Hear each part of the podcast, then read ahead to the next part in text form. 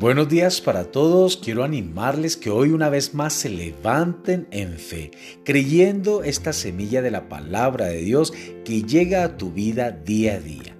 Hebreos capítulo 11 nos dice, es pues la fe, la certeza de lo que se espera, la convicción de lo que no se ve. La semilla de hoy se titula, no permita que el diablo lo engañe. En Juan capítulo 8, verso 44 nos dice, cuando el diablo habla mentira, de suyo habla, porque es mentiroso y padre de la mentira. Algunas personas se encuentran difícil creer en las promesas de Dios porque han visto muchas cosas en el mundo natural que parecen contradecirla. Han visto dismadores que no se les hable puertas en las finanzas. Han visto cristianos enfermos que no han recibido sanidad. En realidad, sería más exacto preguntarles qué piensan cuando ven esas cosas. ¿Por qué?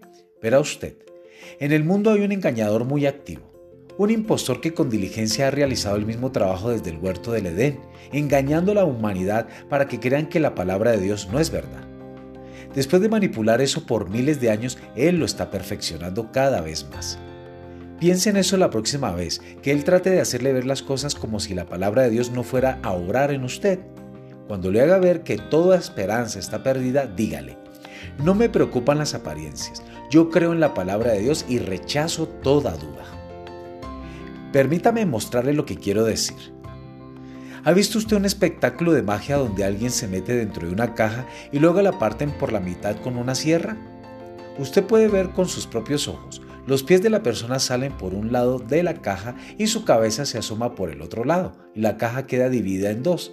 Entonces el mago une las dos mitades y la persona cerrada salta fuera de la caja. Ahora dígame, ¿de verdad creyó siquiera por un momento que esa persona la cortaron por la mitad? Claro que no. Usted sabía que había visto un truco, un engaño, algo que parecía de cierta manera cuando en realidad era de una forma completamente diferente.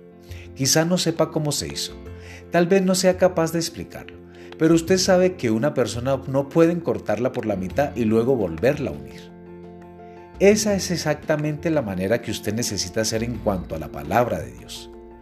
Necesita aprender a confiar y depender de ella a tal grado que cuando Satanás le muestre algo en el mundo natural que parezca contradecirla, usted diga, bueno, yo vi eso, pero no voy a ser tan tonto para creerlo. Yo solo creo en la palabra de Dios.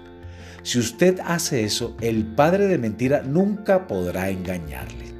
Amado, manténgase en fe en estos tiempos y verá que Dios abrirá las puertas que sean necesarias para su vida. Dios honra la fe. Que hoy tengas un día de mucha bendición.